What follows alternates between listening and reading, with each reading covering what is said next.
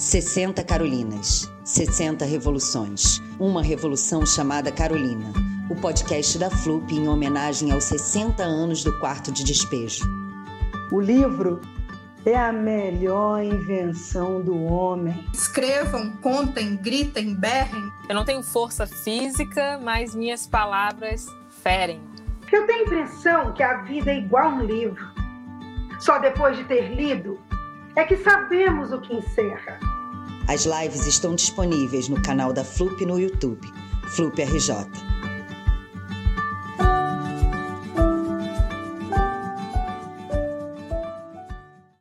Olá, boa noite. Que bom reencontrar vocês. Nosso oitavo encontro. Eu sou a Daniele Bernardino, apresentadora desse ciclo de debates Uma Revolução chamada Carolina. E nós estamos na FLUP, que é apresentada pelo Ministério da Cidadania, Prefeitura da cidade do Rio de Janeiro, Secretaria Municipal de Cultura, Patrocínio Globo, por meio da Lei Municipal de Incentivo à Cultura, Lei do ISS. Tem o apoio da Fundação Ford e do Instituto Ibirapitanga. Parceria Ministério Público do Trabalho. Parceria estratégica Museu de Arte do Rio, MAR. Realização Instituto, Secretaria Especial de Cultura, Ministério da Cidadania e Brasil e Pátria Amada Brasil, Governo Federal. Me desculpem.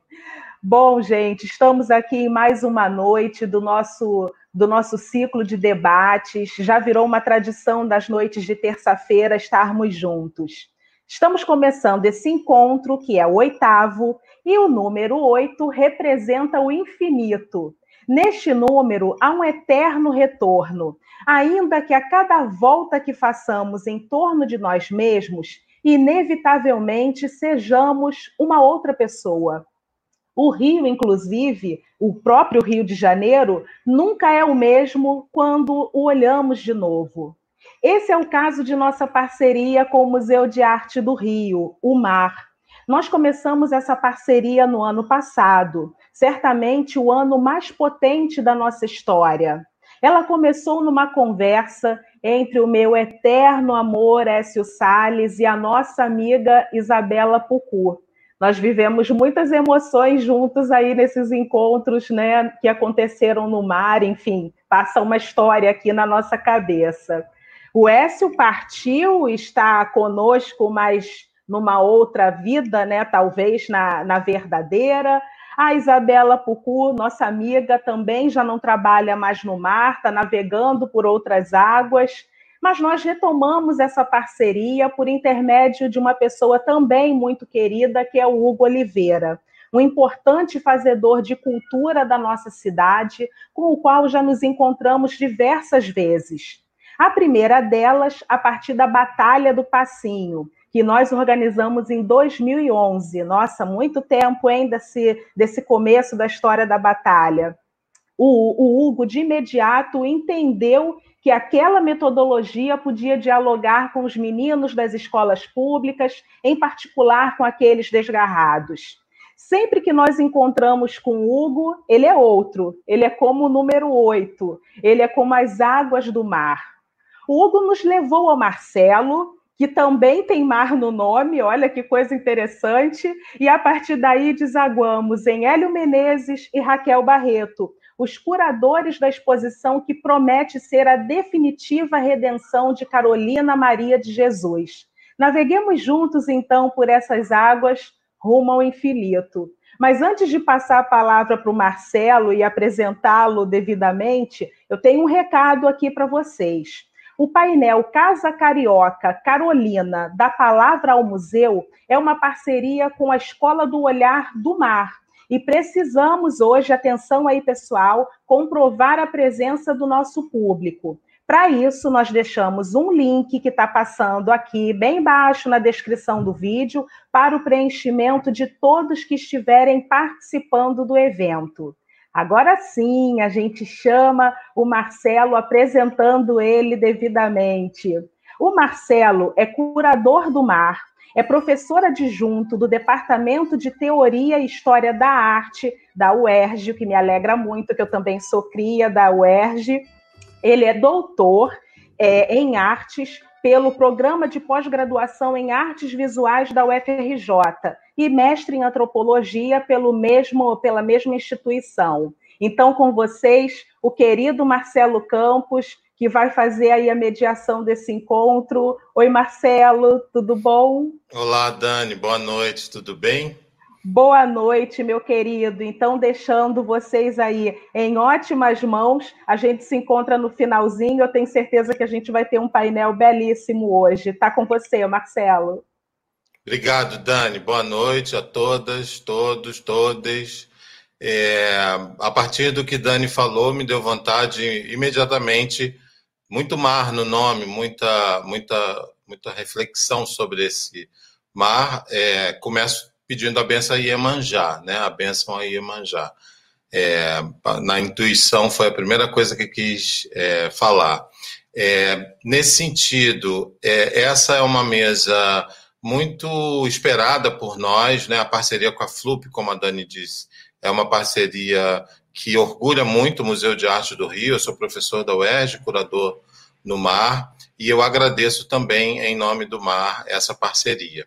Nós vamos começar a mesa, então, é, apresentando, chamando esses dois convidados, e começamos, então, pela Raquel Barreto.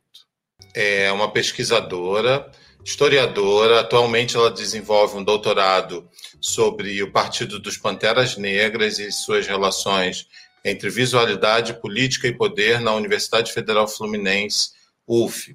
Raquel fez um mestrado é, relacionando Angela Davis e Lélia Gonzalez, duas outras grandes mulheres negras, referências né, para nós, e prefacia né, o livro tão importante da Angela Davis e participa também da mesa é, recente, em 2019, onde Angela Davis esteve no Brasil. Né?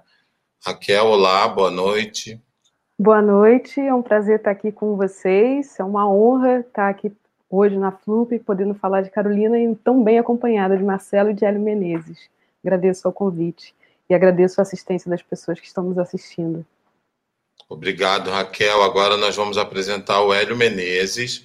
Hélio Menezes é antropólogo, graduado em Relações Internacionais em Ciências Sociais pela Universidade de São Paulo, USP, onde se tornou mestre né, e doutor em Antropologia Social. Né? Hélio Menezes, recentemente, é, faz uma das exposições mais importantes né, da década, ela hoje já é considerada uma das mais importantes exposições da década, chamada Histórias Afro-Atlânticas no MASP e no Tomiotaki, no Instituto Tomiotaki, em São Paulo, em 2018. Boa noite, Hélio. Boa noite, Marcelo. Boa noite, Raquel. Boa noite a todas, todos, todos que estão nos assistindo. Uma honra, uma alegria estar aqui essa noite na Flup, ao lado de vocês, falando de Carolina. Odoiá, mamãe. Pois é, é, nós vamos, dividimos aqui, combinamos previamente essa apresentação, e nesse primeiro bloco a gente já tem uma notícia a dar, né?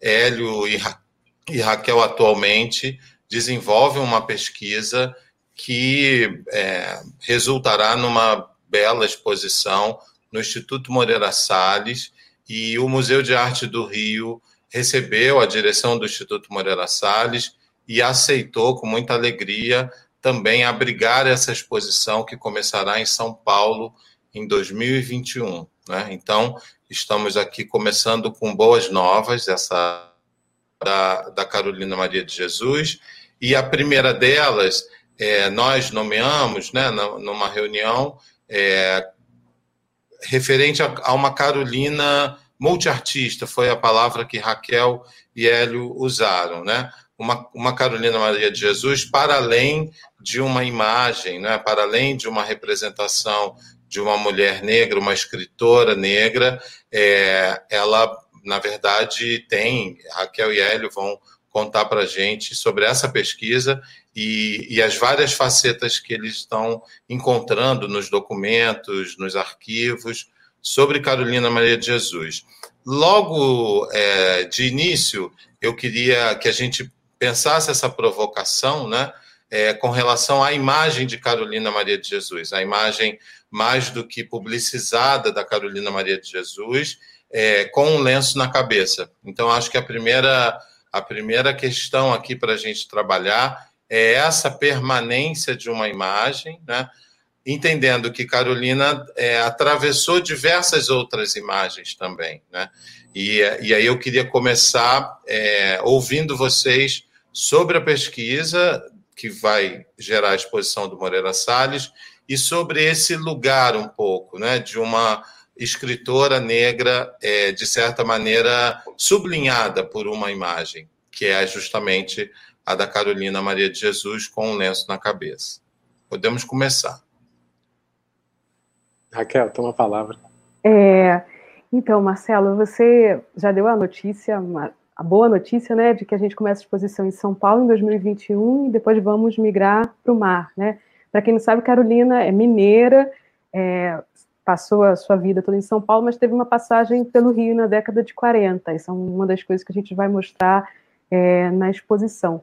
Mas é, você coloca, você apresenta, Marcela, uma das questões que tem orientado a nossa pesquisa. Né? A gente tem, sabe, de que a na Carolina ficou é, presa, é, não encontro uma, uma, palavra melhor, a determinadas convenções, sejam convenções visuais, sejam convenções narrativas sobre a Carolina, que em certa medida é, diminuíram ou é, diminuíram a complexidade da Carolina enquanto escritora, enquanto intelectual e enquanto imagem. Então, é, dos desafios que, é, que nós temos nessa exposição é, mostrar a multiplicidade, né? A Carolina como uma mulher múltipla, e aí uma artista múltipla, como você mencionou, é pouco conhecido ou pouco mencionado o fato de Carolina, além de ser escritora, que passou por diversos gêneros literários, ela também foi cantora, compositora, artista circense e atriz. Então, a gente já começa aí desse ponto, é uma mulher que passeou por diversas linguagens artísticas, pouco mencionado, mas que, que fica, continua muito presa a uma determinada narrativa, uma convenção narrativa sobre ela, uma convenção visual. Então, uma das nossas inquietações fundamentais é que tirar, é, é, apresentar outro repertório visual de Carolina, especialmente é, desvinculando ela dessa imagem única da mulher dela com o lenço. Né? É, e nesse sentido a gente também faz eco a um próprio pedido de Carolina, né? Carolina, isso isso nos comentou e confirmou as nossas desconfianças de pesquisadores, mim e do Hélio, de que é, da vaidade de Carolina, de, de uma série de coisas que passam muito desapercebidas quando a gente vê a, a imagem da Carolina plasmada, uma imagem da, é, de uma mulher negra com lenço, geralmente é, olhando para baixo, né, sem encarar a câmera, muito é, ranzinza, uma, um rosto emburrado, e o que a gente vai procurar mostrar nessa exposição são outras imagens de Carolina. Vocês vão ter já uma prova hoje com algumas imagens que a gente vai ver, com Carolina perfilando, vaidosa, sem o lenço, é, sorrindo, com as suas pérolas que ela gostava. Então, tem, é, temos esses desafios, né? Apresentar. A gente não, não tem nenhuma pretensão de ser é, uma, uma, uma narrativa definitiva sobre Carolina. O que nós queremos fazer com essa exposição é levar muitas das inquietações e questões que outros pesquisadores e pesquisadoras, é uma geração mais jovem, têm trabalhado com, com Carolina de uma outra forma, e são essas inquietações, questões, novas perspectivas que a gente abraça é, na exposição de Carolina. Carolina, um Brasil para brasileiros, esse é o nome da nossa exposição. Hélio? Bom, é, fica difícil falar depois da Raquel, né? Porque ela dá um, um, panorama muito geral e específico, né, sobre essa imagem de Carolina. É, mas uma das nossas preocupações, Marcelo, e são muitos elementos que a pesquisa vem nos, vem nos trazendo, né? Todos nós conhecemos Carolina a partir da imagem que lhe é mais veiculada, né? A imagem é, quase sempre de uma é, Carolina com um lenço amarrado na cabeça. Quase sempre Carolina aparece com o rosto perfilado, olhando para baixo. São mais raras as imagens em que olhamos de frente, ainda mais raras as imagens em que a vemos sorrindo. Muitas vezes as imagens de Carolina com o lenço na cabeça vêm também acompanhadas com aquele conhecido fundo da favela, fazendo-lhe contexto. E o que a pesquisa tem nos mostrado, a partir de investigações de acervos privados, mas também de acervos públicos, fotografias, a partir de periódicos que vincularam matéria sobre Carolina e outras fontes, é que essa imagem única de, de, de Carolina, essa imagem única precisa ser contestada. Sobretudo se a gente quiser encontrar uma Carolina pessoa, para além da Carolina personagem que foi criada, muitas vezes a sua revelia sobre ela. A ideia e a personagem de uma escritora favelada, sendo que Carolina, com um grande pertencimento à favela, viveu um pedaço de sua vida na favela, mas não a vida inteira. A gente precisa lembrar que ela nasceu em 14, morreu em 77. Em todas essas décadas, um breve período ela viveu na favela, mas não foi toda a sua vida. Então começamos a nos questionar, a nos perguntar é, sobre esses registros fotográficos, visuais de Carolina, é, antes da favela e depois de sua vida na favela. E qual não é a nossa surpresa ao encontrar é, uma reprodução muito grande de imagens dentro dessa mesma convenção estereotipada é, de Carolina. E eu falo estereotipada porque é um tipo de imagem que a gente consegue reencontrar em uma série de outras mulheres negras, né, que são retratadas a partir dessa mesma convenção visual, é, a partir do marco da subalternidade, o marco de esconder os cabelos crespos, o marco da pobreza, sendo que Carolina foi tudo isso e além. Então, o nosso desafio e a nossa vontade nessa exposição é mostrar uma Carolina para além do estereótipo de escritora favelada e, por que não, pensarmos Carolina com aquilo que ela devidamente é, uma escritora brasileira. É ótimo ouvir vocês falarem sobre isso, porque, de certo modo, a própria presença de negros e negras na fotografia, e ela nascendo em 1914, ela estava ali é, dentro de uma história é, muito marcada pelos negros e negras estigmatizados, né? É, seja como escravizados em famílias brancas, ou mesmo mostrados né, em situações é, com marcas faciais, marcas tribais. E é curioso pensar né, nessa condição que logo depois vai se tornar uma condição de negras e negros no trabalho, né? Então, de certa maneira, também esse lenço marca um pouco esse lugar, né? Um lugar de uma trabalhadora, uma doméstica ou coisa parecida que, na verdade, atravessa a vida da Carolina mas como disse o Hélio, é, a vida é muito mais complexa do que isso. Né? É, também nas nossas conversas, é, nós tocamos um pouco sobre essa complexidade da personagem, até mesmo como uma autora protagonista de uma relação estética também. Né? É, muitas vezes eu também lendo é, livros, orelhas, comentários é, sobre Carolina Maria de Jesus, muitas vezes eu vi, eu vi desculpas é, a partir da ideia do gênero do diário, né? no, no caso do quarto de despejo ou da casa de alvenaria, enfim, é, são livros que são diários, mas que também guardam uma explosão estilística, né? com uma coragem estilística que às vezes também é colocada em segundo plano. O diário parece algo colado à vida dela, então é como se houvesse apenas a confissão, né? e não uma construção literária. E, e nós conversamos um pouco sobre isso, né? Como trazer essa construção literária para além da condição de, uma, de um depoimento, né? quando, na verdade, o depoimento em si já seria ali, naquele momento, né, nos anos 50, por exemplo, quando quarto de despejo é publicado, já seria uma condição radical. É curioso a gente ver também o encontro de gênero, né, e de etnicidade aí, porque na verdade a literatura, a dita literatura feminina, que isso não existe, né, é, ela também sempre foi marcada pela confissão, né, é, desde as revistas destinadas às mulheres, as próprias autoras, e, e Carolina atravessa isso de outro modo, né? Atravessa isso até com, com revolta.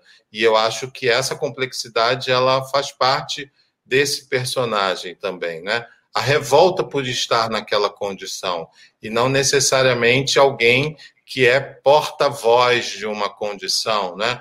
Então é muito comum a gente ver é, na história, né, onde você vai ter protagonistas negros e negras, você vai ver alguma quase como uma invisibilidade novamente, porque não é ser porta-voz de uma coletividade, é também ter suas próprias subjetividades, desejos, revoltas.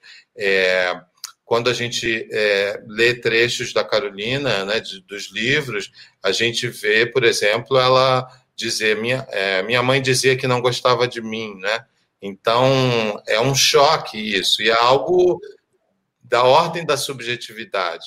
Queria um pouco ouvir de vocês, né, sobre essa complexidade que é, é trazer uma personagem que nós entendemos a sua importância para uma coletividade, né, para como uma protagonista negra, mulher, né, favelada, e por outro lado, a subjetividade dessa personagem que é muito mais rica, né? muito mais, é, enfim, atravessada por outras, outras situações, por desejos, por sensações, como vocês disseram é, quando falaram da vaidade dela. Né?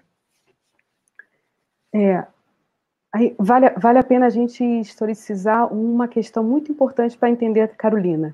É, a narrativa oficial é que Carolina foi descoberta por Audálio Dantas, um jornalista que na época trabalhava na Folha de São Paulo, depois, enfim.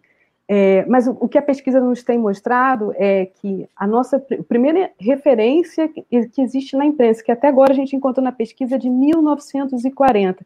Em 1940, tem uma reportagem da Carolina na Folha da Noite, em que ela vai à, à, à redação do jornal e fazem uma reportagem com ela. E naquele momento ela é apresentada como uma poetisa preta. Depois a gente tem referências de Carolina em 1942. Na década de 50 já encontramos duas referências. Então, por, por que, que eu faço esse parênteses? As primeiras referências que nós já conhecemos de Carolina, ela é apresentada como uma poeta.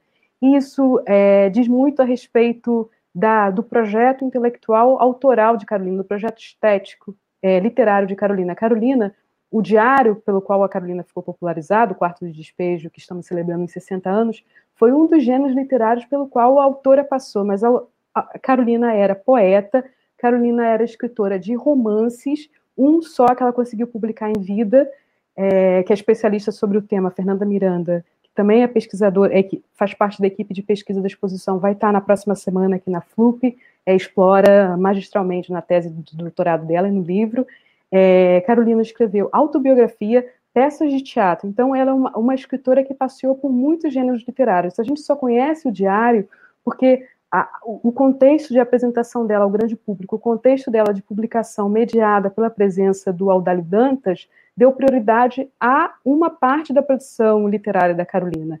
E isso acabou, de alguma forma, é, reduzindo a complexidade da autora, a complexidade da produção literária dela. Então, acho que esse é um primeiro ponto para a gente mencionar aqui. A Carolina não era uma autora só de diários, como você mencionou, Marcelo Diários, há uma tradição, né, da escrita, uma tradição literária, uma, um gênero literário que é o diário, mas a Carolina foi uma autora de vários estilos, e é, a, a questão agora é que a gente possa explorar e conhecer as outras, os, os outros gêneros pelos quais Carolina passou e explorou, então isso é um ponto importante a gente já começar essa, essa conversa mencionando isso. Eu queria só adicionar, é, Marcelo e Raquel, se me permitem, um, uma, uma, consideração em relação a esse ponto que o Marcelo traz para a gente, né? Porque há muito se fala, e é uma visão, e é preciso deixar isso com todas as letras, né? Como se trata de uma visão racista, classista e machista, ao reduzir a produção de Carolina de Jesus a uma espécie de sociologia apenas. E com isso eu não quero desfazer o aspecto, tampouco diminuir o aspecto sociológico que está presente na obra literária de Carolina. Mas a linguagem é outra.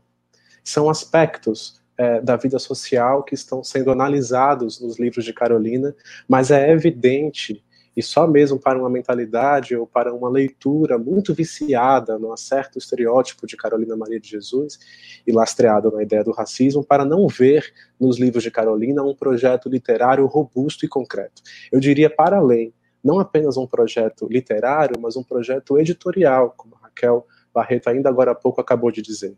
Carolina tinha um projeto de publicação consistente, que começou mesmo antes de Aldário Dantas, de maneira mais específica, até onde nós conseguimos encontrar, 20 anos, duas décadas antes, da publicação do Quarto de Despejo, são vários os esforços de Carolina continuados, registrados, documentados para publicação.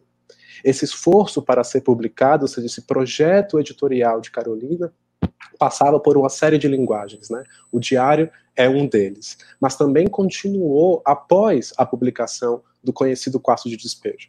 O Quarto de Despejo teve um sucesso estrondoso, imediato, mundial, sucesso que segue pela qualidade surpreendente do livro, mas Carolina, do ponto de vista editorial, nos livros subsequentes ao Quarto de Despejo, é preciso dizer que ela sofreu boicotes e censuras é, contínuas né, das editoras, dos editores, é, de modo que o projeto editorial de Carolina foi sendo frustrado pelo racismo, foi sendo negado pelo racismo. Mas é muito importante que a gente entenda que, mesmo dentro do gênero diário, por exemplo, é, um gênero no qual Carolina tornou-se é, muito, muito conhecida e mesmo uma referência, é, é preciso nos, darmos contas, por exemplo, nos darmos conta, por exemplo, é, dos elementos de autoficção que Carolina insere no, no, diário.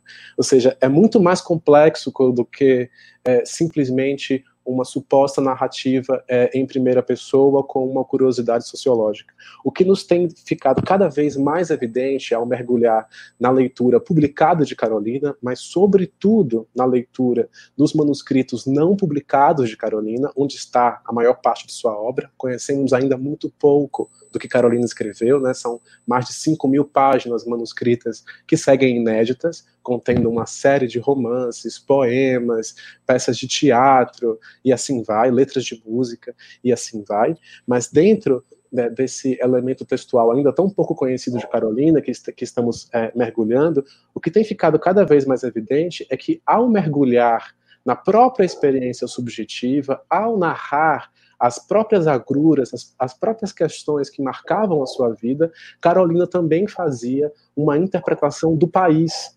E essa, esse dispositivo estético, político, literário, em partir de si, para uma análise que consiga também dar conta de um coletivo mais amplo, talvez seja a fundação da modernidade que aqui no Brasil certamente vemos em Carolina um dos grandes nomes. É preciso, portanto, entendê-la como uma verdadeira intérprete do país que ela foi e o intérprete que o fez de um ponto de vista artístico e literário. É, exatamente. Eu acho que aí a gente já pode partir para um segundo momento de análise, que é a análise desse contexto, né? Quando o Brasil recebe, estamos, né, estávamos lá em 1958, quando esse Brasil recebe o fanista naquele momento, né, e, e logo a seguir, com toda com toda a força dos movimentos identitários, já ainda na década de 50, o que, por exemplo, seu Abdias Nascimento fez com o Teatro Experimental do Negro, é também lendo é, os textos do Abdias, a gente percebe ele também colocando, um, tentando oferecer o protagonismo né, a, a outras narrativas, que não as narrativas oficiais, e esse Brasil encontra e recebe Carolina e como, como a complexidade que vocês estavam dizendo, ele vai ter dois, pelo menos dois lados aí, né? Por um lado, é essa receptividade, né? De uma, enfim, de uma elite, de uma classe é, literária, né? E por outro lado, essa presença de uma mulher negra ao lado de outras militâncias negras, né? Então eu queria um pouco ouvir Raquel também é, comentar, a gente também falou sobre isso, né, de discussões em torno da Lélia Gonzalez, por exemplo, né, do Movimento Negro Unificado, MNU, de que modo é, essa construção subjetiva, complexa, e ao mesmo tempo esse protagonismo de Carolina foi recebido é, por, por, por, aquela, por aquele momento, né, por aquela década. É, para responder a pergunta, Marcela, eu vou voltar um pouquinho um tópico que você mencionou anteriormente para a gente poder complementar. A gente, você mencionou anteriormente a ideia de coletividade e individualidade. E aí Exato. é interessante a gente pensar a Carolina a partir de alguns eixos. A gente tem a Carolina pessoa, a gente tem a Carolina escritora, a gente tem a Carolina personagem de si e personagem dos outros, e a gente tem a Carolina símbolo. Olha, olha quantos atravessamentos múltiplos é, passam por esse sujeito, essa pessoa real. A Carolina Pessoa é uma pessoa com sua subjetividade, é, que, que não se enquadra em nenhuma das nossas ideias pré-estabelecidas do que nós gostaríamos que a Carolina fosse, porque a Carolina é uma pessoa é, rica de possibilidade, entendimentos próprios do mundo. Isso é, é muito singular isso na Carolina. Então, a Carolina símbolo, ela, ela se apropria de algumas das facetas de Carolina, mas a Carolina pessoa era muito mais complexa. Então, às vezes, a Carolina pessoa não fecha numa arrumação bonitinha, num discurso de uma agenda política do movimento negro contemporâneo, por exemplo. A Carolina símbolo, ela é símbolo para o movimento negro, pelas lutas é, por igualdade racial, ela é luta pelo movimento por moradia, ela é luta pelo movimento de educação popular, ela foi, foi muito importante, ressignificada pela, pela geração da literatura periférica em São Paulo, então eu dei só alguns exemplos de como a Carolina símbolo ela é potente, né? E a gente tem a Carolina a personagem que está muito ligada a essa, essa, né, a Carolina a gente encontrou alguns, textos dela que ela falava, no momento que ela reclamava que ela não queria ir de lenço, e o Aldalho falava para ela ir de lenço. A Carolina tem que se comportar de alguma forma para tirar as fotos, a gente vê muito, nas imagens dá para ver essa, essa, essa ser dona de si, em alguns momentos que ela está muito plena e presente nas fotos, e em outros momentos que a gente sente que ela está interpretando aquela personagem ali. O melhor exemplo disso é a foto muito conhecida dela com a Ruth de Souza, né? E a gente vê assim exatamente porque estamos falando de uma personagem. Mas a escritora mesmo, a gente foi a mais ofuscada, a gente fala pouco. O Hélio mencionou brilhantemente a questão da ideia da consistência de um projeto é, estético-literário, é, não só a consistência desse projeto, como um esforço contínuo durante décadas para publicação é, depois a gente pode comentar um pouco sobre o que a Carolina conseguiu publicar. Então, dessa Carolina símbolo, um desses símbolos é a Carolina que o movimento negro, é, a partir da década, especialmente, acho que mais recentemente, se reapropriou. Mas tem a Carolina também em diálogo com o movimento negro do seu tempo, com organizações da década de 50 é, que tinham agendas políticas que hoje nos parecem diferente da, da ruptura que o movimento negro da década de 70 passou. Então, as agendas políticas do movimento negro, dos movimentos associativismo negro, era mais ligados à política da respeitabilidade, uma política de integração é, assimilacionista. Então, a, a, Carolina dialoga com esses movimentos negros, né, com, a, com o CAN e com o Clube 220, mas também tem um diálogo com uma figura fundamental, interessantíssima, que foi homenageado ano passado da FLUP, que é o Solano Trindade, né? Uma pessoa, uma figura que a gente tem falado muito pouco, mas um homem é, de uma riqueza muito grande. Então, acho que é sempre importante a gente lembrar da Carolina símbolo, lembrar que quando a gente, ela é reapropriada pelos movimentos sociais, por grupos, ela, a gente está falando de um símbolo, e, e, e, há muita, muita, por isso há muitas Carolinas, e por isso a riqueza. E, e a, o nosso desafio, meu e do L nessa exposição, encontrar, encontrar uma justa medida, um equilíbrio entre essas partes, para trazer a complexidade dessa, dessa escritora, né? Finalmente, Carolina é uma escritora, é de uma escritora que estamos falando. E de uma, deixa, me permita, Marcelo, Sim, claro. É, e, e, de uma e de uma escritora, isso que a, que a Raquel está é, tá trazendo aqui é um ponto muito fundamental, né? Porque a gente tem pensado, a gente fala que a gente tem pensado uma exposição com Carolina, né? De alguma maneira porque são tantas as Carolinas e essa, essa, essa dimensão simbólica, né, que Carolina de fato foi e de fato é um símbolo muito importante para muitas lutas, né, para a luta feminista, para a luta de é, direito à moradia, é, para a luta é, de publicação de escritoras negras, de, da literatura marginal, é, e assim vai. São muitas, muitas as, as, as Carolinas, mas é sobretudo essa Carolina que viveu e escreveu sobre si mesma, escreveu como gostaria de ser contada, é, escreveu como gostaria de ser narrada, é, que tem nos interessado e nos guiado né, à leitura. É muito impressionante ver como Carolina é, por exemplo, tem um poema em que, é, que, se chama Quando Eu Morrer, e ela dá uma receita, da, é, sobre basicamente uma receita sobre como ela gostaria é, que falassem dela depois que ela morresse. Então, é a partir desses escritos de Carolina que a gente tem se guiado. É claro que os nossos, as nossas hipóteses, né, as nossas é, vontades de, de, de, ler certas imagens de ler, e ler passagens de de Carolina só podem ser confirmadas a partir da letra da própria autora. Então, essa desconfiança nossa, por exemplo, né, em relação a essas imagens, por que que nas imagens é, em que Carolina é, é, convidada, por exemplo, a figurar em matérias de jornais, ou aparecer em documentários, ou é, é programas televisivos, ela sempre aparece é, com uma roupa é, mais simples, com o lenço no cabelo com um ar de uma certa subalternidade, sendo que é, a essa altura ela já não vivia mais na favela, já, já vivia na casa de alvenaria que ela tanto sonhava e já tinha, enfim, acesso a, a, a, uma, a, uma, uma, classe burguesa e, e, a uma certa circulação é, nos, nos, nos, meios literários. Então, por que, que essas imagens é, é perseguem, né? Perseguem. É, de modo que, quando a gente vai, portanto, lendo que Carolina pedia para retirar o lenço e não deixavam e negociava em relação a isso. Tudo para a gente faz da, é, é, da maior importância pensar, portanto, essa essa essa Carolina também, né? Ou seja, a que dá espaço para uma série de símbolos, mas que para a gente é muito importante que a subjetividade dela, quem foi Carolina, é, também esteja presente. A Carolina que adorava usar colares de pérola, Carolina que adorava usar broches de pérola e que ela própria confeccionava, né, maior parte das vezes, essas joias que ela portava, é uma Carolina que nos interessa.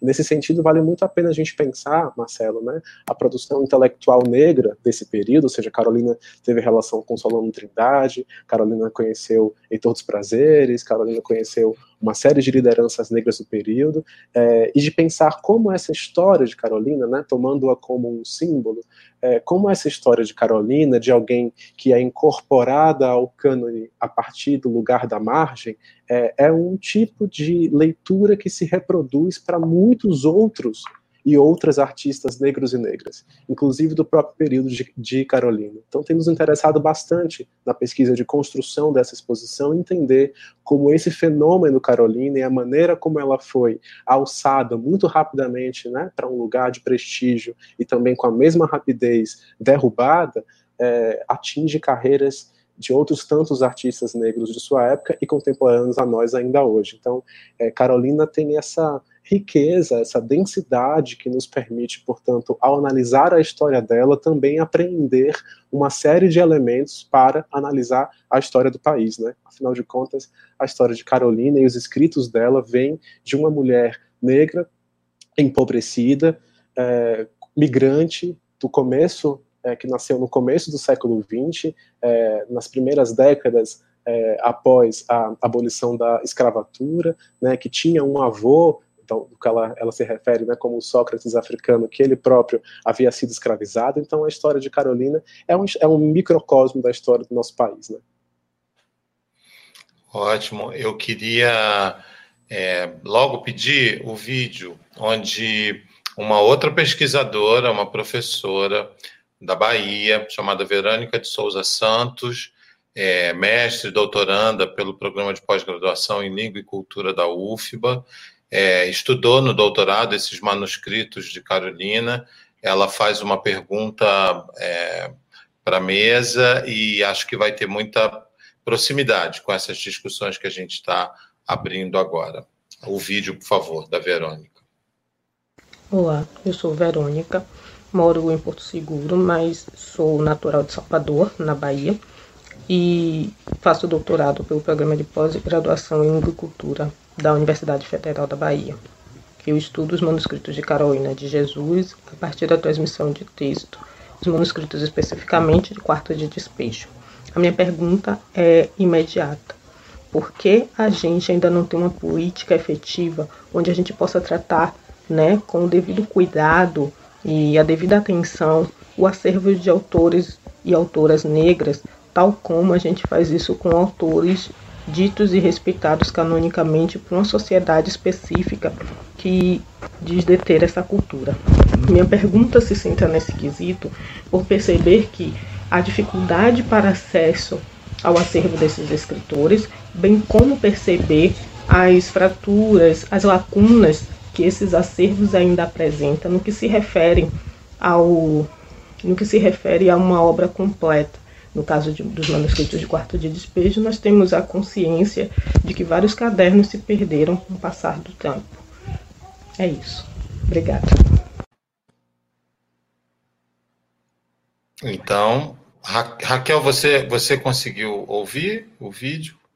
A pergunta? Agora não, mas eu tinha ouvido antes. Antes, Se o Hélio tá. quiser, ele. Ele, ele começa. responde, eu- Tá É, bom. Eu ouvi, eu, chegou para mim Ah, um tá. vídeo aqui. É, essa, Verônica, essa pergunta que a Verônica é, coloca talvez seja a pergunta-chave quando a gente vai pesquisar a Carolina e qualquer pesquisador, pesquisadora de Carolina sabe da dificuldade que a Verônica está sinalizando em encontrar os materiais relativos à, à Carolina. O acervo de Carolina está espalhado em uma série de instituições. E o acervo dela também está espalhado em uma série de coleções que são particulares. É, tanto os manuscritos do quarto de despejo, quanto manuscritos de outros livros, mas também fotografias, matérias de jornal, documentos que, que pertenceram à, à, à autora, cartas que ela escreveu e cartas que ela recebeu, contratos de livros que ela assinou e uma série de outras é, de outros registros de vida. Esses materiais é, é parte da, da da dificuldade nossa, parte do nosso trabalho, né, como pesquisadores, curadores, ir atrás desses materiais e, e qual não é a nossa surpresa ao percebê-los muito dispersos, né? É, é, preciso mencionar um esforço é, muito importante que o, o Sérgio Barcelos fez é, ao reunir é, e criar o, o, guia do acervo de Carolina Maria de Jesus, chamado Vida por Escrito, é, que transformou-se em livro e também num site que é, ajuda bastante a mapear parte desse acervo de Carolina. Mas o que é muito interessante e importante da gente reter da, da pergunta que a Verônica coloca, eu agradeço muitíssimo por nos dar a oportunidade de falar sobre isso, é porque de fato há é, muito pouca preocupação e cuidado, seja de serviço público, mas mesmo de instituições privadas, acima desse acervo de Carolina de Maria de Jesus. É de fato chocante e mesmo inacreditável que uma autora dessa magnitude, uma autora traduzida em todo o mundo, ainda hoje um best-seller em vários países no mundo, uma autora como Carolina tenha a maior parte dos seus escritos é, ainda inéditos, não publicados, mal preservados, boa parte deles, alguns deles simplesmente desaparecidos, com indícios de notícias de materiais, inclusive fora do país, materiais na França, materiais na Alemanha, é, materiais em Portugal, ou seja, é preciso sim fazer um esforço grande de reunião é, desses, desses documentos, desse acervo Carolina Maria de Jesus, é, e de preservação, sobretudo, porque corremos o risco é, de uma produção tão importante, tão vasta e ainda pouco estudada, porque não publicada de Carolina, se perder pela passagem do tempo. Então, é mais do que urgente que nos demos conta disso, e é mais do que urgente que conheçamos Carolina para além do quarto de despejo da matéria que foi publicada. Porque também é preciso entender né, o que ficou de fora do quarto de despejo, o que ficou de fora da casa de alvenaria, o que ficou de fora dos demais livros de Carolina, o que foi alterado nos escritos dela. Tudo isso é um trabalho a ser feito. Raquel. É, é interessante a pergunta, agradeço a Verônica, porque ela ajuda a gente pensar um, é, a, a, questão da, de Carolina, da, da destituição autoral de Carolina, né, o fato de que o acervo de Carolina esteja espalhado, né, a gente pode, é, é público, é conhecido o fato de que a gente tem uma parte do, do que deu origem ao, dia, ao quarto de despejo depositado na Biblioteca Nacional, replicado na Unicamp e replicado na UFMG. A gente tem uma parte do material de Carolina em Sacramento, a cidade natal dela, e temos dois manuscritos no Instituto Moreira Salles. Então, isso é o que é conhecido e público. Há outros materiais em, em mãos de, de, particulares, ou que se rumora se está, né? Também tem um, uma aura de mistério aí. Mas isso, isso, é muito interessante, porque como uma autora do, do porte de Carolina, autora que foi uma autora é, que bateu recordes, né, de, vivendo na década de 60, aí a gente fala do, do, do quarto despejo, mas o, a Casa de Alvenaria também foi, foi muito bem sucedido, foi o livro que ela lançou posteriormente, teve uma boa venda na pesquisa nossa agora de periódicos, a gente encontra é, o livro sendo bem, bem vendido, não foi o sucesso estrondoso que foi Quarto Despejo, mas foi um livro bastante vendido na época. Né? E, e só para complementar, acho que é importante para quem está se aproximando do universo da Carolina, a gente tem muita ideia do Quarto Despejo, mas em vida a Carolina publicou mais, mais outros três livros, o Casa de Alvenaria, já mencionado, um livro de provérbios, a Carolina era autora de provérbios, e um livro, um romance, que foi publicado com o nome de Pedaços da Fome, que sai em 63, mas que o nome original era Felizarda. Então, isso foi o que ela publicou em vida. E, pra, e, e, e, o, e o, conjunto né, do, do material que, que, Carolina usou está disperso. E muitas coisas rumora-se que foram perdidas, foram doadas. Né? A gente encontra muitas histórias que Carolina acabava entregando a pessoas. É o caso do, do, do, do livro da origem de Diário de Bitita, que foi entregue a, a, a, duas repórteres, uma brasileira e uma francesa, e que depois se transformou é, no Diário de Bitita, mas que o nome original, que é o nome da onde nós tiramos a nossa exposição, era Um Brasil para os Brasileiros. É daí que a gente se utiliza, usa isso. E aí, eu queria lembrar de que no Brasil é, nós somos a, a, a, autoria negra, né? Vou falar autoria de uma forma geral, seja artística, intelectual, literária, é autoria negra, né? Pensadores, homens e mulheres negras que produziram pensamento, que atuaram, a gente tem, são, sofrem, é, são vítimas da mesma política, a política de esquecimento. Então, o fato é muito sintomático que uma escritora negra do porte de Carolina tenha sua produção dispersa, porque nós sabemos que tem sido uma recorrente nesse país que pensadores, homens e mulheres negras, artistas, escritores, intelectuais, tenham sua produção não só deslegitimada, como invisibilizada, apagada, esquecida.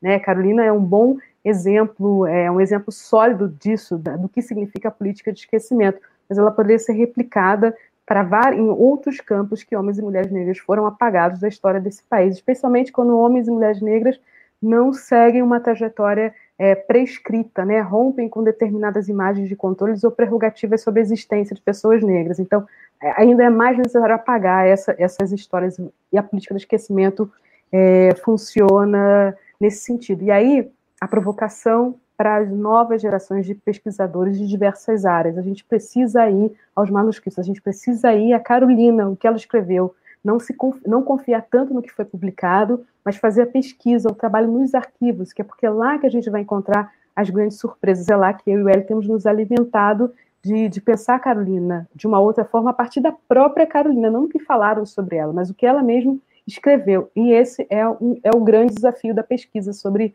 sobre essa autora.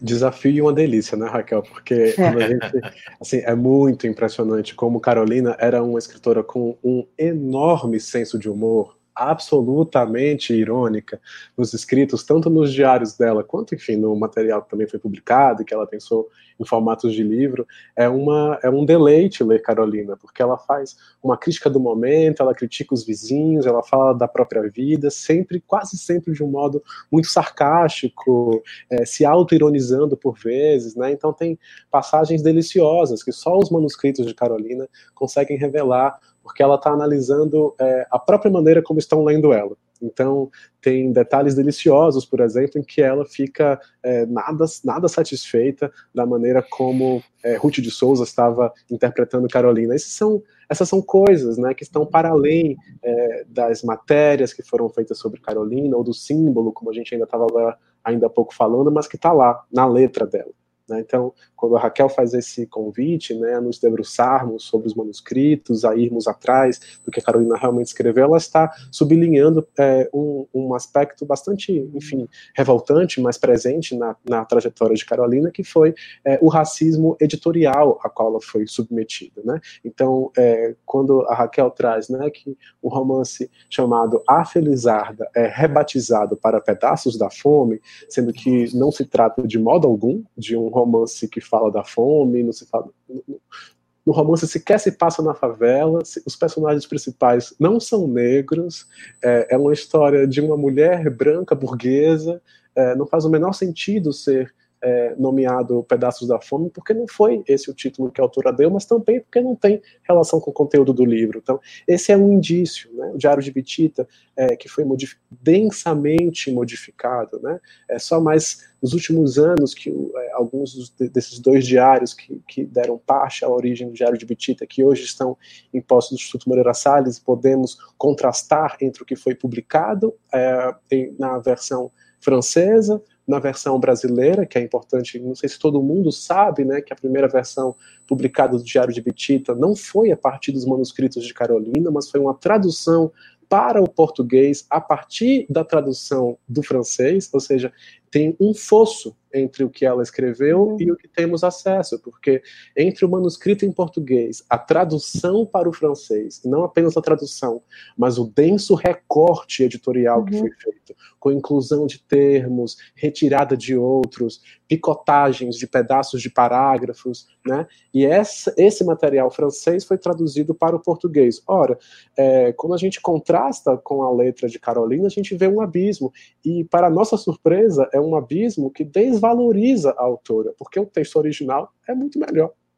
Então, é por isso que é preciso olhar com esse olhar desconfiado, né? Para quem vai entrando por agora em Carolina. É preciso ler o que foi publicado, mas, sobretudo, para os pesquisadores, pesquisadoras, irmos além, para entendermos que nesse processo é que se revela o racismo editorial, é nesse processo que se revela o classismo editorial a que Carolina foi submetida. Nós aí, temos. Complementando, tá, só complementar. O Hélio menciona a questão, é muito simbólico, né? um exemplo simbólico da instituição autoral de Carolina é o fato da, dos nomes dos livros dela ser modificado. A gente sabe, quanto pessoas negras que, é, historicamente, nossa experiência, desde, desde, desde a condição dos nossos antepassados escravizados, o nome é um lugar de poder. Nomear, poder dar um nome para uma experiência, poder dar um nome assim, ter um nome próprio, é uma relação de poder e definição de si. Quando você pensa na dimensão simbólica de uma autora, pensar um livro fechar um romance e chegar lá a editora mudar o nome drasticamente de Felizarda, como o Hélio falou, para é, Pedaços da Fome. Esse é um exemplo de Diário de Bitita, não se chamava Diário de Bitita, então isso é muito simbólico, que já na marca inicial do nome do livro, a autora tem a sua autoridade, sua, sua autoridade de autora, a redundância, sua destituição da autoridade dela de, enquanto produtora, enquanto escritora. Isso é, é muito sintomático e violento disso, né, do que nós agora temos um nome para dar isso, isso se chama epistemicídio. E a Carolina foi vítima, né, sofreu o processo de epistemicídio que caracteriza o apagamento, a invisibilidade é, da produção do, do, pensamento negro nesse país. Nós, Carolina é, foi vítima de epistemicídio, assim, é, é, político, né, fazer uma assertiva dessa, mas é importante a gente falar, porque falar de Carolina também é um ato político, né, não um político militante, um político panfletário, mas é um ato político de, de de restaurar, é, restaurar Carolina o, a, a, a autoria, a posse da sua própria obra, o poder sobre a sua própria obra. É, isso é muito flagrante na ideia da mobilidade, né? Porque no momento em que você deixa a poesia, a beleza, enfim, coisas que são dadas à branquitude, né? Você coloca isso é, na palavra, né, ou traz a palavra de uma mulher negra favelada, dizendo coisas que a branquitude também né, dizia, é, é, é, muito curioso pensar justamente numa espécie de interrupção dessa mobilidade. Né? Se moveu, saiu da favela, não queria mais voltar, os fotógrafos pediam para ela voltar, colocou o lenço na cabeça de novo, já tendo outra imagem, né, autoimagem para lidar, se autoficcionou, como disse o Hélio, mas, por outro lado, a sociedade a mantinha numa, numa, num estigma, né? numa estigmatização. Aí a gente tem uma imagem, acho que Hélio e Raquel podem comentar, da Carolina, ao lado da Miss Renascença da época. Né? Lembremos né, que o Clube Renascença foi também um clube importante é, para essas discussões da, da beleza da mulher negra, é, e aí tem a imagem da Carolina com as pérolas, como disse o Hélio, de blusa de poá, chiquérrima. É, temos essa, uma pergunta. Essa é que vai comenta. Essa é a verdadeira Carolina. Antes de eu fazer uma outra pergunta sobre a exposição, a gente vai trazer uma pergunta do público. Então, Selma Negra vai dizer: a escrita negra feminina é um fato estético literário e pode ser entendido como um dos projetos artísticos de Carolina de Jesus, ou seja, essa esse fato estético é um dos projetos artísticos, a escrita literária. Acho que é por conta dessa, dessa multiplicidade né, de ações que vocês começaram a, a estimular né, de, no, nos comentários de vocês. Eu, eu, eu, acho que tem uma dimensão de uma escrita negra feminina no processo da autoenunciação, né? É muito próprio dos textos de autoria de mulheres negras, é, autoenunciar, porque é, sempre fomos falados por outros e por outras. Então, é, nesse sentido, é, um, é, um, é, é uma, uma tradição no pensamento, na autoria é, é, teórica, ou na autoria, ou na literatura, que mulheres negras se auto-enuncia. Isso é uma marca de é uma das marcas que poderia caracterizar uma essa, essa tradição, essa estética de uma de uma, uma escrita negra feminina, mas é, há outras, mas essa eu destacaria com muito ênfase, mesmo porque a questão da Carolina ter um texto autobiográfico, né, esse, um texto que não está conhecido, que não é o diário, é um texto autobiográfico mesmo, né, é, a gente não tem no Brasil a tradição de textos autobiográficos de mulheres, de uma forma geral, nem, nem de homens negros, e menos faz um recorte específico de mulheres negras, ele é muito menor, né? Porque escrever sobre si, pensar o mundo é uma prerrogativa que só cabe aos homens brancos, né? Mulheres negras nunca são postas, alçadas nesse lugar de ter uma visão, de ver assim, ver o mundo, interpretar e devolver ao mundo uma interpretação sobre, sobre trazer, lançar um olhar ao mundo, né, e propor um olhar e uma interpretação. Então, isso é muito disruptivo na escrita de Carolina, e isso pode ser anunciado como um desses traços dessa escrita negra feminina, né, como uma das. Hélio? Eu só complementar e pedir a licença, porque eu acho que Carolina responde isso de algum modo, e se vocês me permitem, eu quero ler um dos poemas é, de Carolina que eu comentei ainda há pouco, chamado Quando Eu Morrer. E ela assim diz: Quando eu morrer, não diga que fui todo rebotalho, que vivia a margem da vida. Digam que eu procurava trabalho e fui sempre preterida. Diga ao povo brasileiro: o meu sonho era ser escritora, mas eu não tinha dinheiro para pagar uma editora. Digam que eu tinha boa vontade e demonstrava a minha aptidão, e que vivia na degringolada, sempre de rastro na mão. Digam que na multidão sorria, recluído. Sempre eu chorava, que em todos os lugares que eu ia, o povo me desprezava. Digam que foi agro o meu viver, que ninguém deu-me valor. Não sei se foi por eu ser de cor. Esse, esse poema né, de, de Carolina tão, tão bonito e tão forte, é, para mim, de alguma maneira, responde, né, ou traz elementos para a gente considerar essa escrita feminina negra de Carolina e de como o próprio fato de ser uma mulher negra tornou-se matéria de reflexão da sua própria escrita, né? Ou seja, ao momento em que ela analisava sobre si mesma, né, e, e, e diga ao povo brasileiro que o meu sonho era ser escritora, mas esse projeto foi é, negado, foi questionado, foi diminuído pelas editoras, né? por ela, por, mas eu não tinha dinheiro para pagar uma editora. É, quando ela repete, né, diga que foi agro o meu viver, que ninguém deu-me valor, não sei se foi por eu ser de cor, né? Tá aí a, a, ironia fina de Carolina, é, o, o, traço de humor também, que ela tinha absoluta convicção e entendia como o fato dela ser uma mulher negra é, causava e, esse, esse, racismo editorial e essas tentativas de, de, diminuir o seu projeto estético literário. Então me parece que sim, sem dúvida, Carolina está no marco né, de uma é, de uma escrita feminina negra no Brasil, se não só é, pela temática do que aborda, sobretudo por isso que a Raquel trouxe agora, né, da, da, da, referência a si, mas me parece também pelo fato dela incorporar as discussões sobre essa condição como matéria da sua própria escrita, como matéria da sua própria, da sua própria reflexão, que a coloca, para mim, sem a menor dúvida, é, desse lugar muito importante né, de uma escritora no marco do, de, de escritoras negras femininas no Brasil. Bom, antes da gente é, se encaminhar para o, para o último bloco da nossa conversa. Puxa, mas já. É, já. já?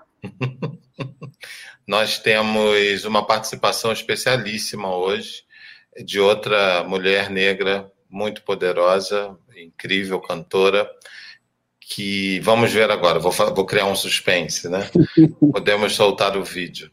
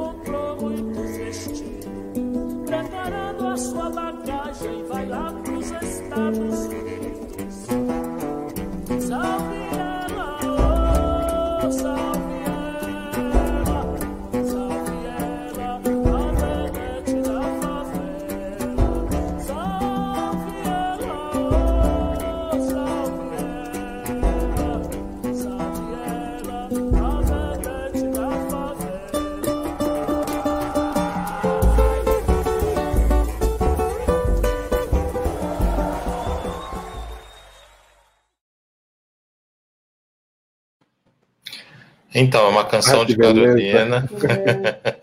muda tudo, né? Tudo muda. Tudo. e, e, é importante, né? Porque é, pelo que está sendo dito na canção, a gente percebe muita coisa que também é, foi discutida aqui, né? Essa autoficção, esse comentário, esse certo ardil ali, é, como disse Hélio, comentário sobre a vizinhança, as vizinhas chamavam ela de louca porque ela lia muito, ninguém entendia direito, né? Como pode passar o dia todo lendo, o valor que ela dava para a escrita também, próximo a um, a, um, valor muito de um cotidiano muito normativo, né? Do trabalho, da maternidade, e, e isso aparece sempre, né? Na escrita da Carolina e também com essa com esse, com esse eu chamei de ardil, né? Essa, essa, esse certo humor ácido ali, né? É, de um comentário que, obviamente, não a coloca, muito pelo contrário, né? Aprisionada a um lugar. Ela não é uma representante da favela, ela é uma mulher que morou, morava na favela, mas que enxergava completamente as complexidades daquele lugar, né? É, queria é, aproveitar já é, e perguntar sobre a exposição é, que vai acontecer no Moreira Salles em 2021, onde Raquel e Hélio são os curadores da exposição. É, o desafio de fazer uma exposição a partir de uma personagem literária, né? a partir de livro, poema. Como é que vocês estão é, observando isso? Né? O, o que, que vocês estão é, seguindo ali como, como caminho nessa construção? Eu, eu acho que eu vou começar, Hélio, é, contando um pouco para quem está assistindo a gente por que essa exposição no Instituto Moreira Salles. Bem, é, o Instituto Moreira Salles, como a gente mencionou, tem no, em seu, sob sua guarda dois manuscritos da Carolina e tem sob sua guarda também a produção de Clarice Lispector. Esse ano é o centenário da Clarice Lispector e o Instituto vai fazer uma, uma, uma grande exposição para a autora.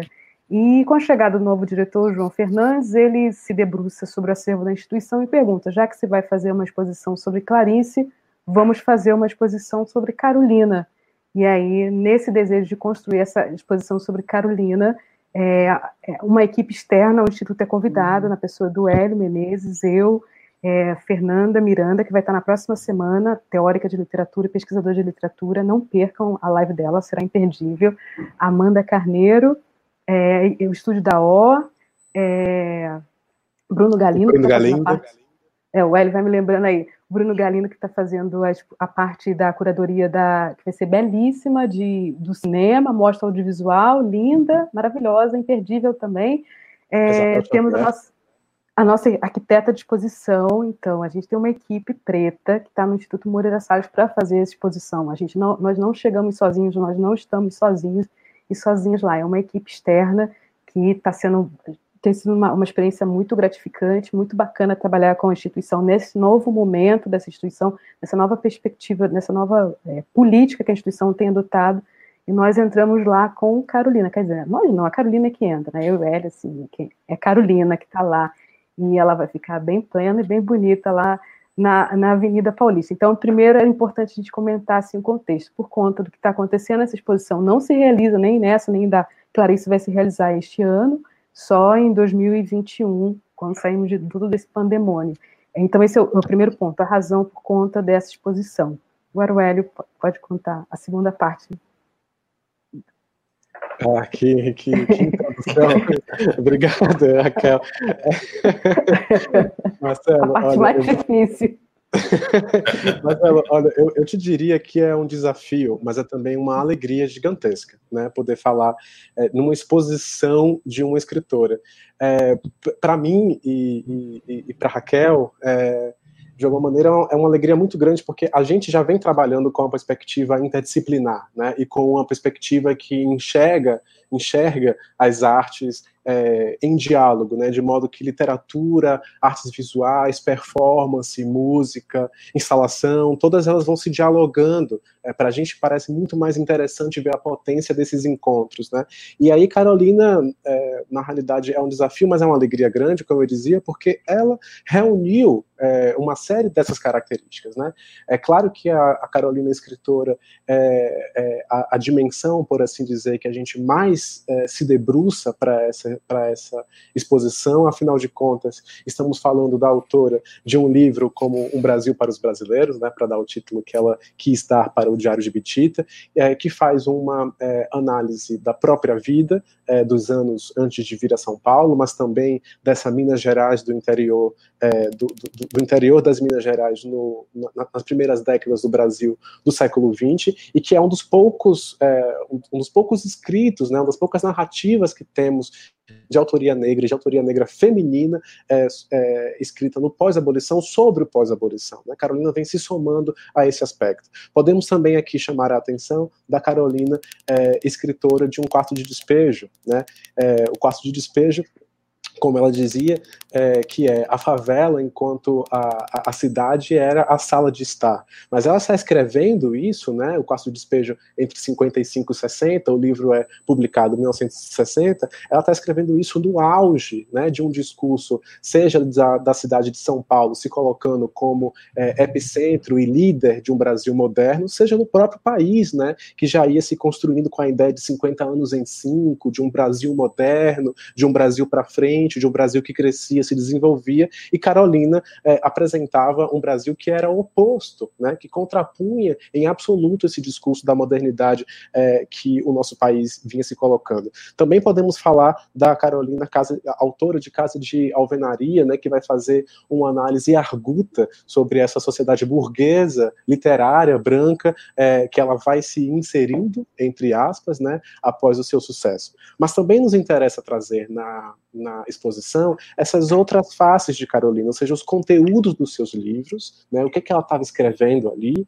é, que menções ela faz, o que significa esse processo de pensar é, um país, uma coletividade a partir da experiência, da análise da experiência pessoal vivida, mas também de pensar é, esse uma frase né, que, que Carolina registra no dia 18 de julho de 60, no quarto de despejo, em que ela fala: o nosso mundo é a margem. Essa é uma frase muito forte, porque essa ideia de que o nosso mundo é a margem, tão autoconsciente para Carolina, como a gente dizia há pouco, também vai ser um mote de interpretação é, que, que muito evidente na leitura que se faz de uma série de artistas negros e negras que foram contemporâneos a Carolina, que também foram sendo inseridos no cânone artístico a partir da margem. Podemos falar de um Rubem Valentim, podemos falar da Maria Auxiliadora, podemos falar da Madalena dos Santos Rainbow, tinha uma série de outros e outras artistas negros e negras que para quem também o mundo é a margem, né? É, e a centralidade dessa margem para poder pensar o Brasil. E podemos ainda pensar e devemos pensar é, na Carolina Música, né? Quando você nos, nos brinda com esse vídeo da Virginia Rodrigues, é, toda vestida de Oxum, né? Cantando Carolina, uma das músicas do disco de Carolina. Né? Carolina é, é, também, enfim, autora, né? De um disco que recebe o mesmo nome, Quarto de Despejo, do livro. É, Vedete da Favela é um, é um, bom, é um bom sintoma para a gente falar desses caminhos do, do, do, do, desafio e da alegria de transformar uma escritora numa exposição, ou de fazer uma exposição com a escritora, uh, mais do que necessariamente uma exposição é, meramente biográfica sobre ela. Porque Carolina é essa personagem que vai fazer uma auto-ironia, né, de falar-se vedete da favela. Há também aí um processo de referência pessoal, um, um processo de referência coletivo, uma auto-ironia é, muito interessante e, sobretudo, essa, esse lugar da ambivalência de Carolina, né, que ao mesmo tempo ela é essa mulher da favela que não quer ser uma favelada, que não vê a hora de poder sair da, da, da favela, e ela vai virar também uma espécie de uma vedete sem nunca ser completamente. Então, a, a, a a, a, completa autoconsciência de Carolina sobre si nesse processo, né, de como ela circulou em outros ambientes, como ela estava, ela teve acesso né, à alta sociedade, é, e nesse momento ela também conseguiu, a partir de posses materiais, realizar parte da sua própria é, vaidade e da sua própria subjetividade, como se nota nessa fotografia. Ela gostava né, de aparecer com seus cabelos crespos à, à, à mostra, com colares de pérola, com tecidos elegantes. Essa é uma imagem de que Carolina gostava de ter de si. Né? Então é preciso, portanto, é, é, é, esse, é esse o desafio, mas a alegria, mostrar a complexidade dessa mulher Carolina, mostrar a complexidade dessa escritora Carolina e mostrar a complexidade desses personagens e símbolos é, que fazem Carolina. Mais difícil para a gente, Marcelo, é conseguir interromper o processo de pesquisa e ficar no luto, né, de não conseguir colocar tudo numa exposição, mas material não falta. Marcelo, e aí, Diga, Raquel. Eu acho que, assim, né, tem, é, o Hélio levantou brilhantemente um monte de questão, mas acho que o público está querendo saber. Vai ter muita arte visual. O nome dos artistas e artistas a gente não pode dizer, é segredo de exposição. Entendi. Mas vai ser, assim, não, vai ser incrível, assim, é imperdível. não é porque a gente está na curadoria, não, mas a exposição... Não, imagina. É, imagina, assim, não. Mas a, é, a exposição, ela é imperdível, ela é com Carolina, é sobre Carolina, mas é, faz um mergulho muito bonito é, numa, numa na, no trabalho de artistas negros é, muito importantes. Não é só isso que a gente pode falar, vou falar mais aqui, contar segredo que a gente não pode contar, mas vai ter muita coisa bacana e interessante, fruto de pesquisa e muita reflexão.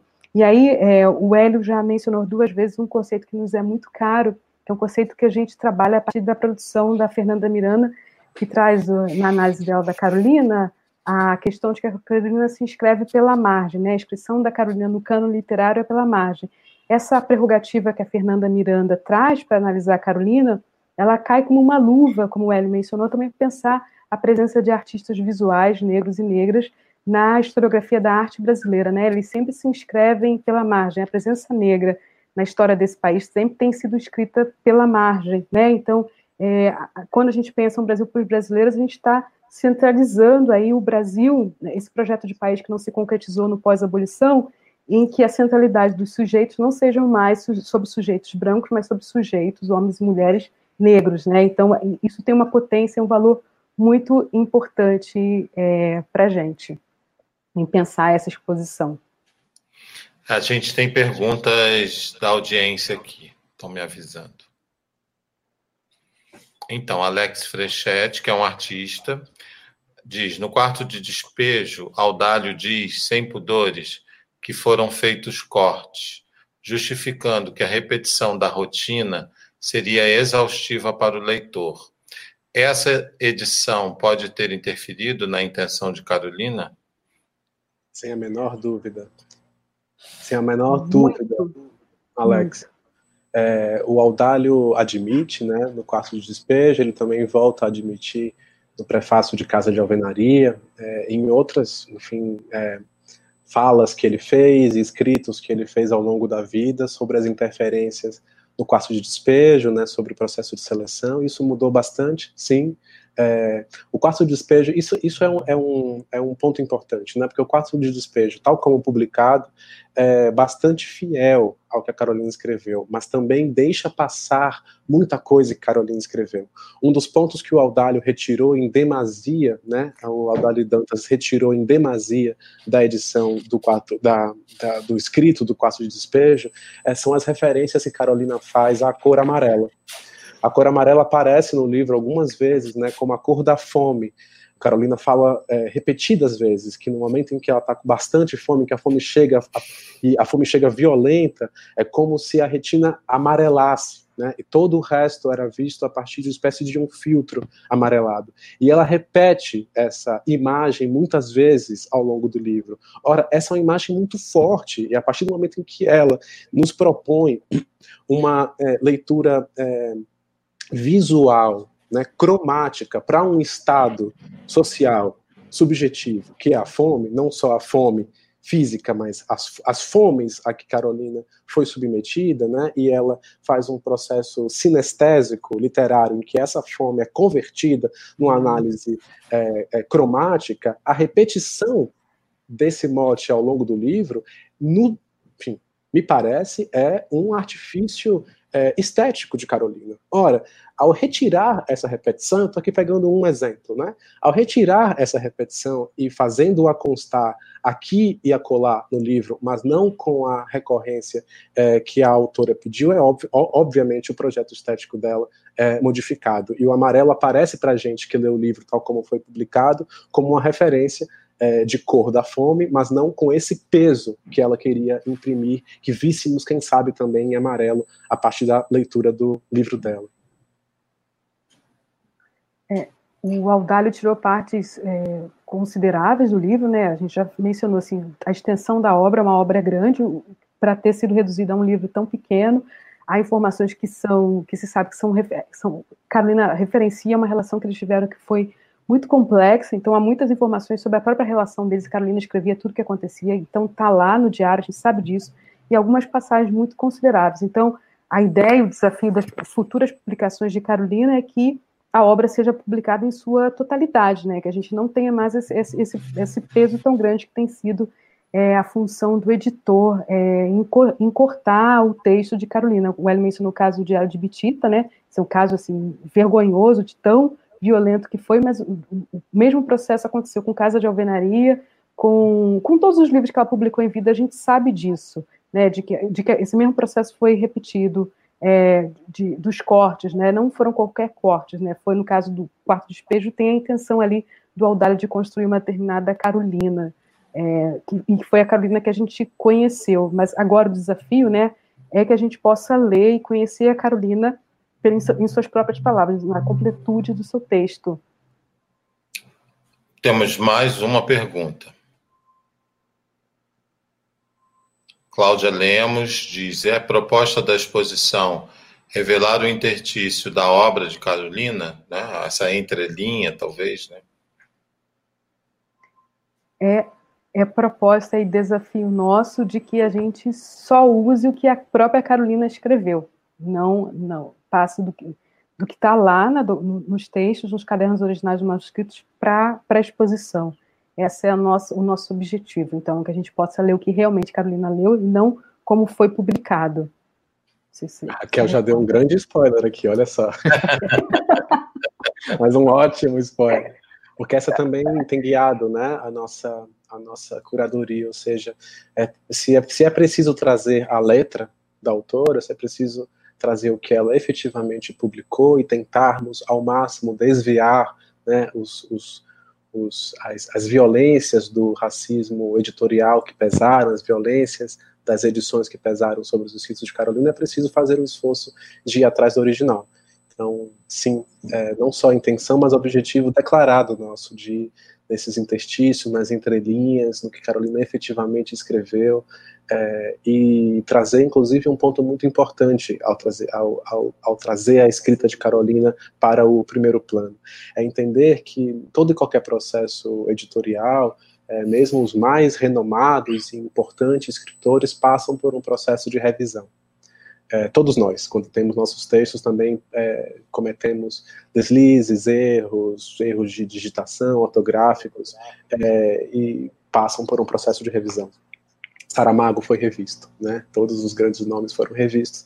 E Carolina, ao longo de sua vida, pedia né, que tivesse um processo de revisão. Há muitos escritos dela em que ela é, exigia né, que o livro dela passasse por um rito de revisão normal, como qualquer outro livro, qualquer outra autora é, passaria. Ora, esse, esse exercício né, tão prosaico, tão comum, tão banal na vida editorial foi negado a Carolina. E o que Carolina fez, e o que se nota ao ver os seus manuscritos, são revisões dos próprios manuscritos, né? É, em que ela vai à caneta é, depois é, consertando, ou a própria Veronice, a sua filha, é, à medida em que foi se alfabetizando e escrevendo e lendo, foi também ajudando e revisando a própria mãe. Isso é muito notório quando a gente vai nos arquivos, vai nos manuscritos originais e vê as correções em cima é, do próprio texto original, sem contar as segundas versões do texto, né? Carolina repetia o próprio texto, é, alguns textos em outros cadernos para ter uma visão, uma, uma versão é, revisada também para salvaguardar é, aquela, aquela criação, aquele texto. Então, é absolutamente fundamental né, trazer é, essa Carolina que não foi publicada, essa Carolina que não foi conhecida, trazer o texto da autora e trazer o texto da autora, esse é um esforço que fazemos a partir é, dos pedidos que ela deixou, que fosse revisada, que fosse bem lida, que fosse apresentada a partir do próprio projeto literário estético, e é isso é, que estamos é, é, tentando fazer né, nessa, nessa exposição, tentando seguir os desejos é, explícitos, documentados que Carolina deixou é, em vida e, sobretudo, a partir também da, da, da, da, escuta, da conversa com a Veronice, a filha de Carolina, que tem nos trazido né, esses elementos de entender, como a Raquel ainda há pouco tinha citado, o humor da mãe dela, o gênio difícil, né, a mulher que não se permitia é, ser subalternizada, que não se permitia encaixar nas tentativas de restrições, né, de, de descomplexificação da figura dela. Então, se essa mesma sociedade branca, burguesa, queria transformá-la, quis transformá-la na escritora favelada e explorar ao máximo essa personagem para depois descartá-la, é, deram com os burros na água, como se, como se diz em minha terra, porque estavam diante de uma mulher absolutamente insubmissa, que não permitiu ser encaixada nesse lugar e que lutou ao longo de toda a sua vida para mostrar a sua complexidade, as suas variações de humor, as suas variações de interesse, de pesquisa, de escrita. São essas variações que nos interessam.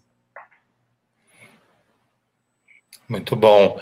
É, eu acho que, como uma reflexão final, queria abrir aqui uma discussão que somos três pesquisadores pretos no, no museu, né? Foi muito importante ouvir é, essas reflexões, por exemplo, com relação aos editores, né, e aos originais, é, a mobilidade, o deslocamento, né, levar uma história, carregar estigmas, é, para lugares como livros, programas de televisão, fotografias, museus.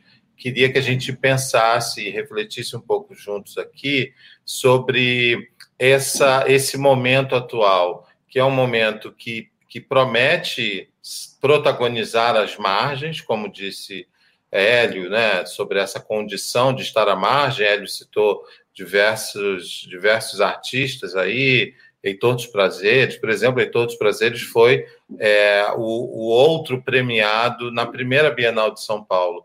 E a gente estuda na, em artes visuais é, que o grande premiado era um suíço, Max Bill. Né? E o Heitor dos Prazeres também foi premiado e ninguém diz isso. E os livros não dizem isso. Né? Então eu queria que a gente pensasse um pouco juntos, né? Aqui esse a responsabilidade, mas mais do que isso, é, os desafios estéticos também, né? De se criar essa mobilidade, de trazer uma história para um museu, né? E, por outro lado, essa promessa de protagonismo que muitas vezes não corresponde aos cargos dos museus, né? Às direções, às coordenações, nem sempre isso corresponde. E, por outro lado, é, pensar um pouco essa, assim como vocês trouxeram tão bem hoje sobre Carolina, essa, essa espécie de liberdade também, né, de não ser apenas o sociólogo, né, o antropólogo é, da sua própria história, né, a liberdade estética, estilística, é, para lidar com coisas mais ampliadas. Recentemente, é, muito recentemente, né, com as políticas de inclusão nas universidades, nós estamos vendo, e pro, provavelmente parte disso estará nessa exposição do Moreira Salles, como também nas exposições que o Museu de Arte do Rio é, realiza, nós estamos vendo artistas negros e negras, negras, é, protagonizando exposições. Né? Então, eu queria um pouco que a gente é, refletisse, né, é, para finalizar, sobre isso, sobre essa. Eu estou chamando de promessa, né? uma promessa de protagonismo, mas que gera é, esse deslocamento. E, e quando vocês trouxeram tão ricamente essa, esse lugar, vamos aos originais, em vez de irmos aos títulos dados por outras pessoas, isso não é distante do que a gente vive nos museus também, né? de caber numa pauta, de caber numa contrapartida social e muitas vezes de ter que alterar é, até a própria sinceridade de trabalhos e de narrativas para que aquilo se ajuste ou vire uma tendência, uma moda, né? ou se ajuste à, lógica dos, das próprias instituições, que muitas vezes precisam responder por outras questões que até mesmo é, desfazem a, a, possibilidade dessa sinceridade, né? Então, é, pensando um pouco, até metaforicamente, é, sobre esse lugar que vocês falaram, né? De trazer os originais, de trazer a escrita como ela se deu e não a escrita editada, né? É, queria que vocês comentassem um pouco sobre essa cena atual de tantas artistas negras e negros, né, é, que a gente hoje vê, né, é, sempre existiu. Se a gente pegar a história da arte popular, por exemplo, no Brasil, são vários os rótulos, né, naif, popular, e quando você vê os protagonistas muitas vezes são eram artistas negros e que estavam ali já à margem, até mesmo nessa classificação, né? Então, eu queria um pouco que vocês é, refletissem sobre isso esse momento atual, essa promessa de protagonismo e de que modo vocês veem essa cena? Quem eu, vai? Eu, pode começar, ele? Posso. É... Não, tanto faz. Não, você, por favor, vai lá. Achei é. que estava perguntando. Eu acho que a gente primeiro tem que entender que a gente precisa garantir a permanência, permanências negras em várias instituições, e no sistema de arte, no campo das artes não é diferente. E como a gente pode garantir as permanências negras que nesse momento, em função do como você mesmo mencionou, Marcelo, em função de, de pressões que vêm de fora do mundo das artes, o sistema acaba interferindo. Mas como é que a gente pode garantir isso? A gente pode garantir as permanências, eu acredito pessoalmente, de duas formas. A primeira, a gente precisa, isso é para além do mundo das artes, a gente precisa é, disputar a, a ideia da universalidade. A universalidade precisa ser destituída do sujeito universal branco e a universalidade precisa caber em sujeitos negros e sujeitos não brancos. Dito isso, isso interfere em como a gente vai pensar as artes, né? Porque a gente corre no risco de criar uma ideia de uma arte negra é, excepcional à margem e que esporadicamente um espaço à margem seja cedida no centro, mas o centro continue mesmo. Então, o desafio é disputar ali o centro, é disputar o centro e, modificar essas relações. Para que isso seja feito, não, é, não, não, não será feito só com os artistas. Né? A gente é, pensa muito nos artistas visuais, mas existe o papel da curadoria, existe o papel é, da crítica de arte, a gente fala sobre isso, e o papel de uma repensar uma historiografia da arte brasileira. Eu acho que são questões fundamentais e que cabe agora é, às novas gerações. Né? O Marcelo é uma figura muito excepcional aqui no Rio de Janeiro, os primeiros pessoas negras na curadoria, isso sempre é muito lembrado, com trabalhos belíssimos, mas o Marcelo é sempre lembrado como uma exceção, né? Precisamos pensar de que não, não significa a entrada de só algumas pessoas negras, mas a entrada de muitas pessoas negras para a gente poder é, modificar algumas relações antigas e perpetuadas que nessas instituições precisam ser repensadas, inclusive em posições de comando, de direção e poder, não só na posição de, do artista que é exibido. Então, eu acho que são são questões que atravessam e que precisam ser pensadas e serem pensadas e, e, e, precisamos encontrar coletivamente soluções para essas questões. É, quando eu mencionava que a gente era uma equipe, porque é, para fazer essa exposição precisávamos de uma equipe para trabalhar na instituição, para pensar a exposição. Eu acho que isso, isso é parte dessa, dessa, de como as coisas podem, pelo menos é o porque eu compreendo pessoalmente as coisas podem ser transformadas. Marcela, essa primeiro Raquel, obrigada por essa aula, assim, e, e análise muito vívida, né? Porque essa, essa pergunta que o Marcelo nos nos coloca, é, eu acho que é de fundamental importância, Marcelo, porque e, e a gente está diante de um paradoxo, né? Me parece, porque de um, de um certo de um certo lado há uma valorização é, nesse momento, né? É, a gente pode ver pelos últimos anos o crescimento de exposições, de um boom de artistas negros e negras é, aparecendo, é, muitos com, entrando, né, com obras entrando em acervos importantes, se multiplicando na presença em galerias, museus, revistas especializadas, teses, né, dissertações, estudos, etc. É, essa cena né, que a gente está vivenciando agora, entretanto, me uhum. parece que a gente não pode desconectá-la de uma série de esforços que vêm sendo feitos no campo das artes por pessoas negras no Brasil há muitas décadas. Né? Embora esse seja um cenário novo, né, sem dúvida, os elementos que vivemos hoje são elementos que reúnem muitas condições né, para isso que a, que, a, que a Raquel está aqui trazendo, da necessidade de que isso se transforme em permanência, né, que não fique nesse momento de, é, é, de crescimento, mas que se estabilize no sentido de é, continuação, de, de, de, continuidade, mas se temos um aumento é, de artistas negros e negras nos acervos, é preciso fazer uma série de perguntas. Né?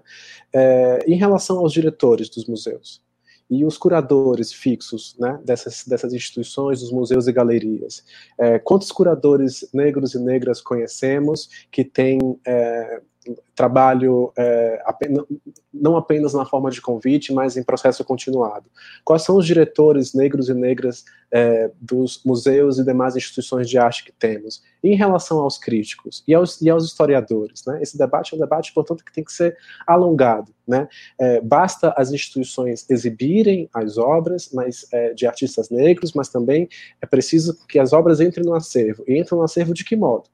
É um modo de doação, é um modo de compra. Os artistas estão sendo fortalecidos nesse processo, estão sendo explorados nesse processo em troca de uma promessa de visibilidade, que muitas vezes acontece.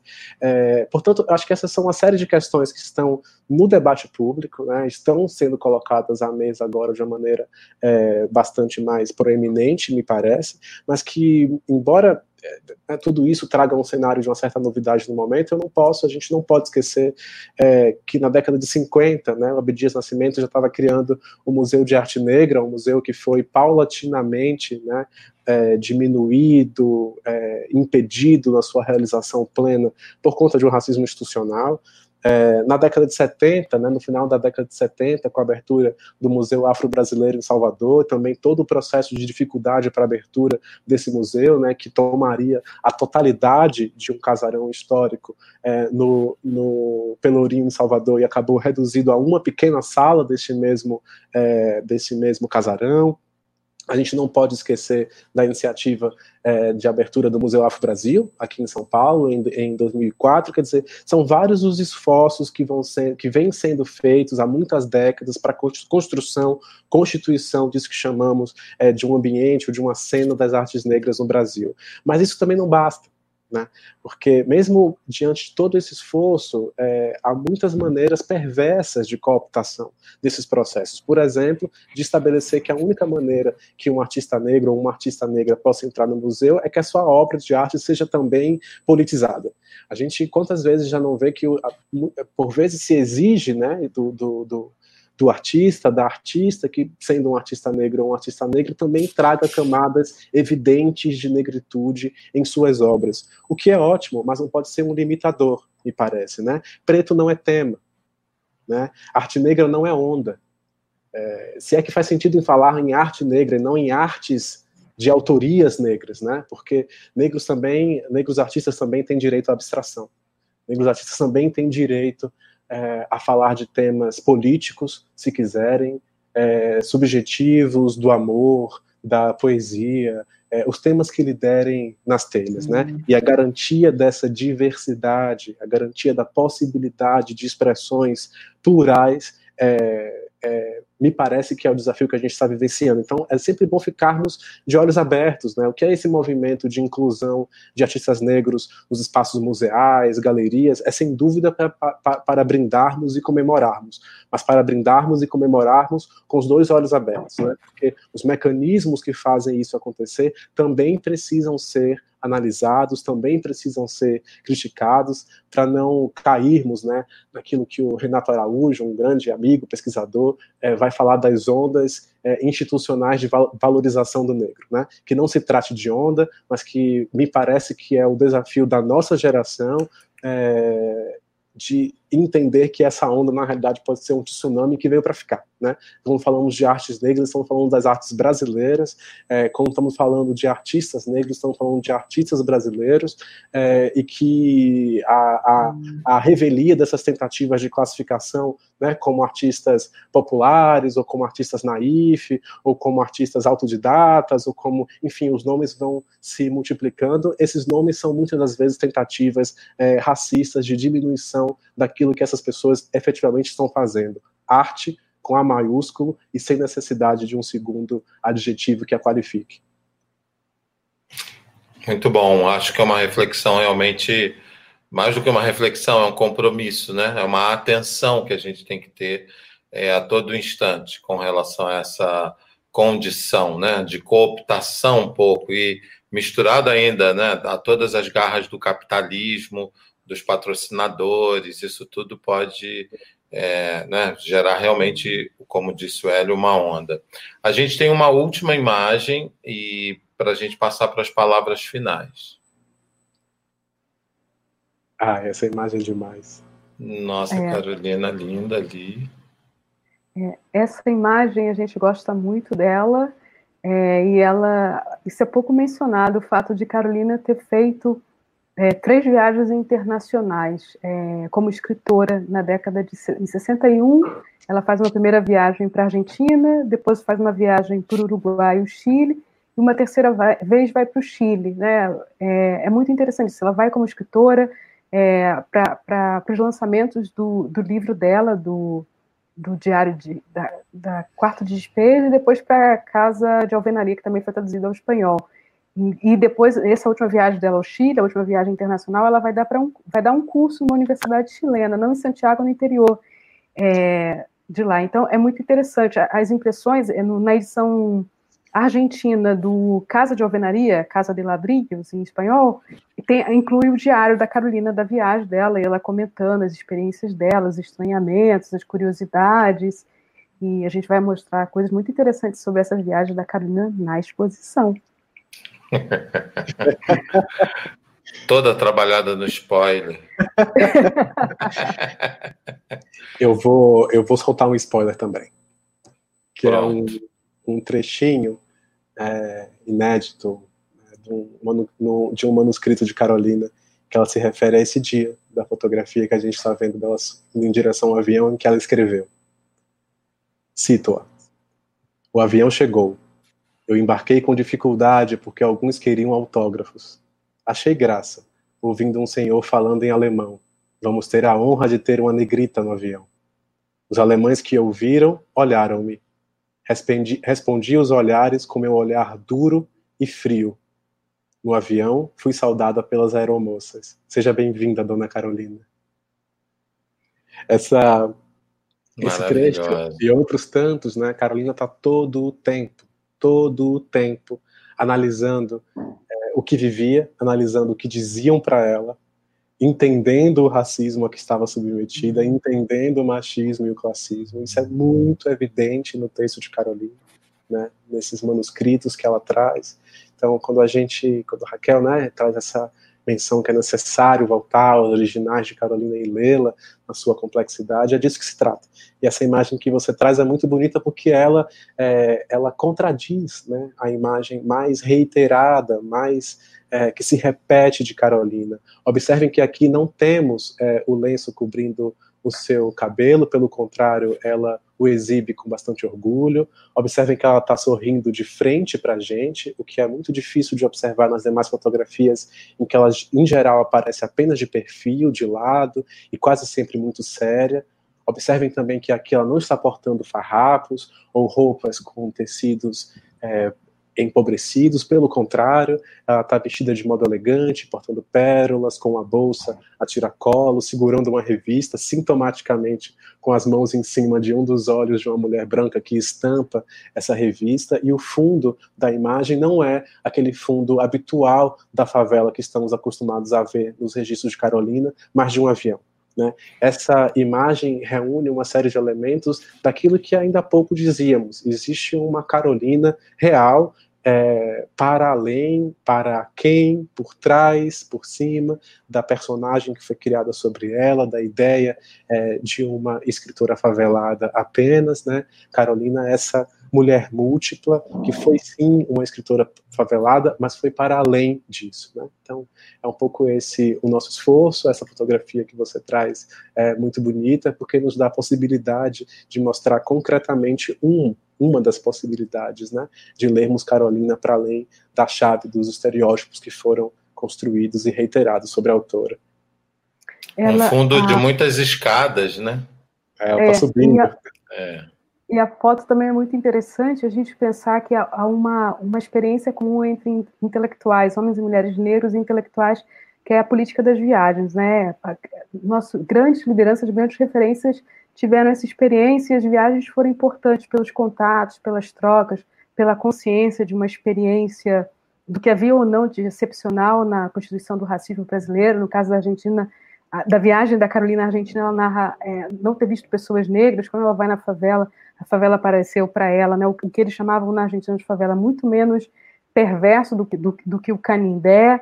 Então, isso é um dado importante da trajetória da autora, que, que, que, é repetido, replicado na trajetória de outros intelectuais negros, que é essa, o que a gente chama de política das viagens. Então, trazer essa experiência de Carolina, quando eu mencionava anteriormente, né, uma mulher que se propõe a olhar o mundo, ela também viajou e se propôs, no, no texto que a gente conhece, lá na publicação, a, a, interpretar, a falar das experiências dela nesses três países, Argentina, Chile e Uruguai, num momento que não era tão comum nem os brasileiros de uma forma viajar, menos pessoas negras. Então, também é um, um, dado muito, muito interessante da trajetória dela, que reflete a repercussão do livro dela, do, do quarto despejo, que o Ellen mencionou no começo. Ele foi traduzido para muitas línguas e línguas não tão usuais, como sueco, como persa, como. É, Lin, me ajuda aí, que mais que a gente encontrou? Sueco, húngaro, persa, húngaro, holandês, holandês é, línguas que, que geralmente, né, menos tradicionais, que, que, não,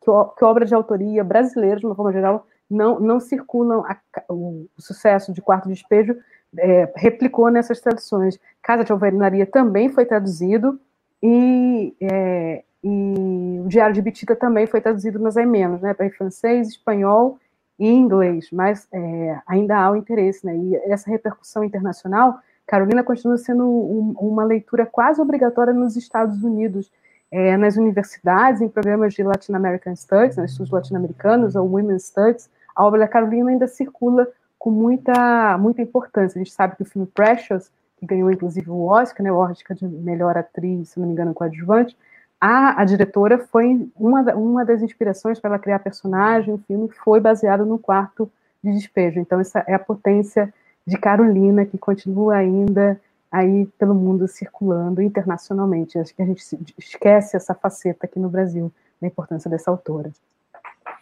Palavras finais, Hélio, antes da gente passar para a Dani. Ah, eu vou aproveitar então para ler Carolina de novo. É sempre melhor Ótimo. terminar com Carolina.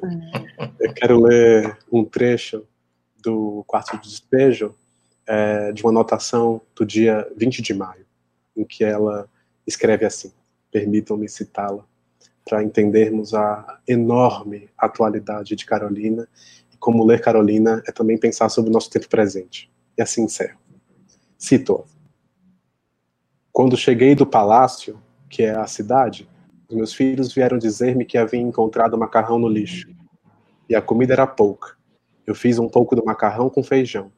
E o meu filho João José disse-me: Pois é, a senhora disse-me que não ia mais comer as coisas do lixo. Foi a primeira vez que vi a minha palavra falhar. Eu disse: é que eu tinha fé no Kubitschek. A senhora tinha fé e agora não tem mais? Não, meu filho. A democracia está perdendo seus adeptos. No nosso país, tudo está enfraquecendo. O dinheiro é fraco, a democracia é fraca e os políticos fraquíssimos. E tudo que está fraco morre um dia. Os políticos sabem que eu sou poetisa e que o poeta enfrenta a morte quando vê o seu povo oprimido. Carolina Maria de Jesus. Raquel. Mais atual, impossível, né? Impossível. Carolina, impossível. É, eu vou fazer aqui, a gente falou tanto dos manuscritos originais, eu vou deixar um convite. É, a Biblioteca Nacional, como, como a gente mencionou, tem sobre, está sob a guarda da Biblioteca Nacional os manuscritos que deram origem ao quarto de despejo, quase a totalidade. Um destes manuscritos está digitalizado online, então se vocês ficaram curiosos e curiosas, podem ir no site da Biblioteca Nacional é, e fazer a pesquisa e ler esse manuscrito da Carolina, um dos cadernos, e ter a oportunidade de ler a autora em primeira pessoa. Então, isso é o, o convite que eu deixo aí para quem, quem nos assistiu e ficou muito curioso, curiosa para poder ler Carolina em primeira pessoa. Vai lá no site da Biblioteca Nacional e pode ler um dos cadernos que está digitalizado completamente. Bom, eu quero agradecer a Flup, ao Mar, a toda a organização, desejar muito boa sorte, muito axé para Hélio e Raquel nessa pesquisa, Obrigada. mais do que fundamental, né? A gente já está aqui na expectativa e chamar a Dani para ter as palavras finais. Uau, gente, que maravilha esse encontro de hoje, né? Que coisa boa. É, e o Hélio tocou num ponto que foi assim de muita emoção para mim, porque você leu uma, um trecho né, escrito num dia 20 de maio, que é o dia do meu aniversário. Olha! então eu acho que ficou tudo muito conectado né, aqui. Que bom poder ouvir outras facetas da Carolina, né, que tanto nos representa. Bom, só posso reiterar os agradecimentos em nome da FLUP e, enfim, esperar por mais momentos como esse, né? Que possamos estar juntos, é, conectados mais vezes. Enfim, muito bom, muito bom mesmo. Esse encontro foi realmente especial. Bom, terminando, pessoal, da maneira que a gente vem fazendo todas as terças-feiras, nas quais a gente dedica esse momento final à leitura de alguma carta que tenha sido escrita ao longo desse processo de, de inscrição para o trabalho criativo que está sendo feito de reescrever o quarto de despejo, né? esse desafio que a gente abraçou junto com algumas escritoras. Bom, a de hoje é uma carta da, da Patti Wolff. Ela é mestre em geografia. Em 2015, resolveu tornar o seu ofício aquilo que fazia desde criança: fazer arte. Como artista plástica, faz pinturas em acrílico e esculturas em argila. Integrou diversas exposições em galerias e museus. No começo desse ano, foi premiada como escritora revelação em Mato Grosso e, como prêmio, terá a publicação do seu é, primeiro livro. Olha que, que coisa maravilhosa. A Pat Wolff também é a melhor definição que temos para a palavra serendipity.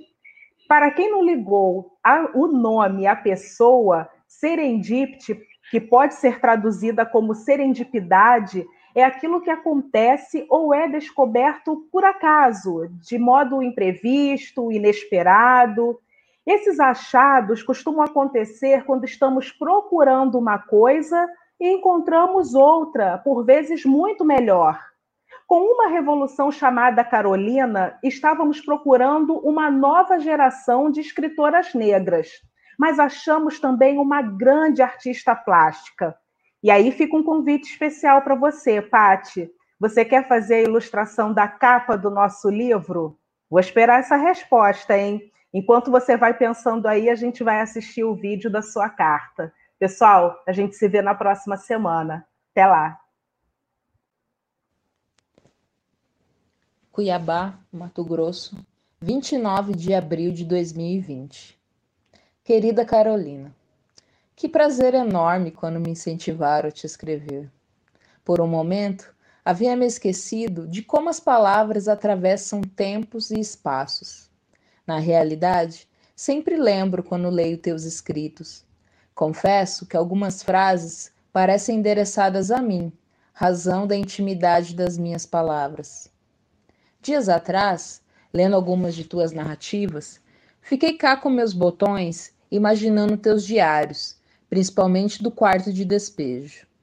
De tanto manusear, provavelmente aquele teu caderninho já devia estar com a borda arrebitada e poucas folhas.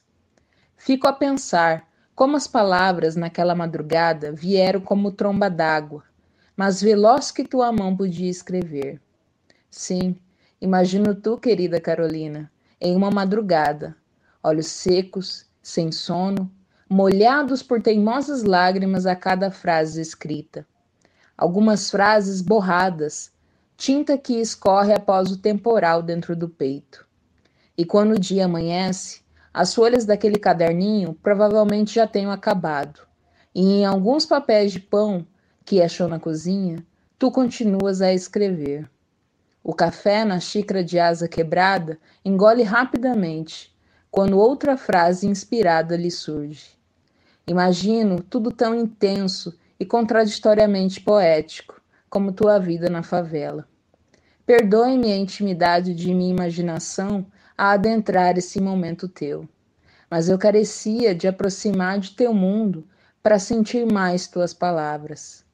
Porém, sem delongas, despeço-me, e se não me responderes, ainda guardarei o que escreveu em teus livros, pois tomo muito de suas palavras como endereçadas a mim, querida Carolina. 60 Carolinas, 60 revoluções, uma revolução chamada Carolina o podcast da FLUP em homenagem aos 60 anos do quarto de despejo. As lives estão disponíveis no canal da FLUP no YouTube, FLUP RJ.